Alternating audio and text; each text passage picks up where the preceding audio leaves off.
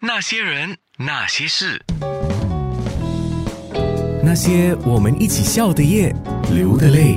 那些人，那些事。冯以亮，我们讲到仪式，我看到你写了一段话，就说你一直让自己 stay connected and stay alone。啊，这个是我这一段疫情的时候接受好几个采访，我都一直在说的，stay connected and stay alone。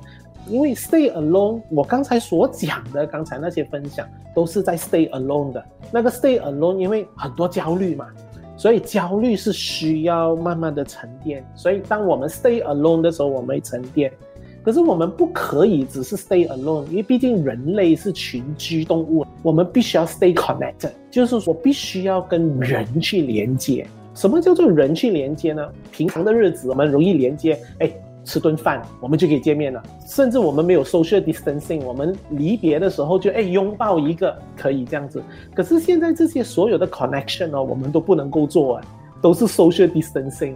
我们能够做什么？所以我说不要忽略了 stay connected 的这个仪式感，还是要想办法去跟你的家人、你的朋友，你本来就拥有联系的人，你一定要跟他们连接。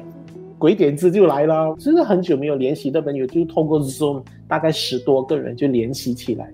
我就说，哎，这种感觉很好哎，可不可以每个拜三我们都有这样子的一个读书会跟分享会？这十多个人我们就 connect 起来，了，他又变成我的新常态了。我说，我还是要把这个节目的名称叫“把爱带回家”，是以前我们一直在做的节目名称，也是你的书的书名。哎，是宅在家，不要忘记了，也要把那份爱带回家，也是带回你自己的心里。对，是的。提到了三个字，叫新常态，叫 New Normal。我觉得我还挺现实的，接受。这个新常态的来临，我为什么这样子说？我发现我还有一部分的朋友没有办法接受这个新常态。所谓没有办法，就是说他一直在期望说能够回到过去以往去年的那种生活常态。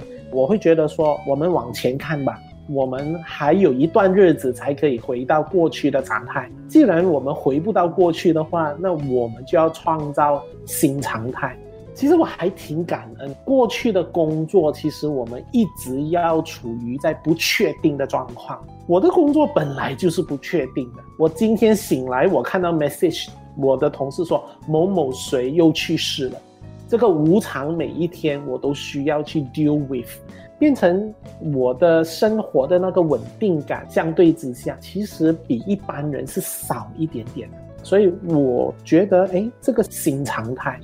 挺能接受的，我反而觉得现在是靠我的创意，怎么创造我自己的新常态，而且是我满意的。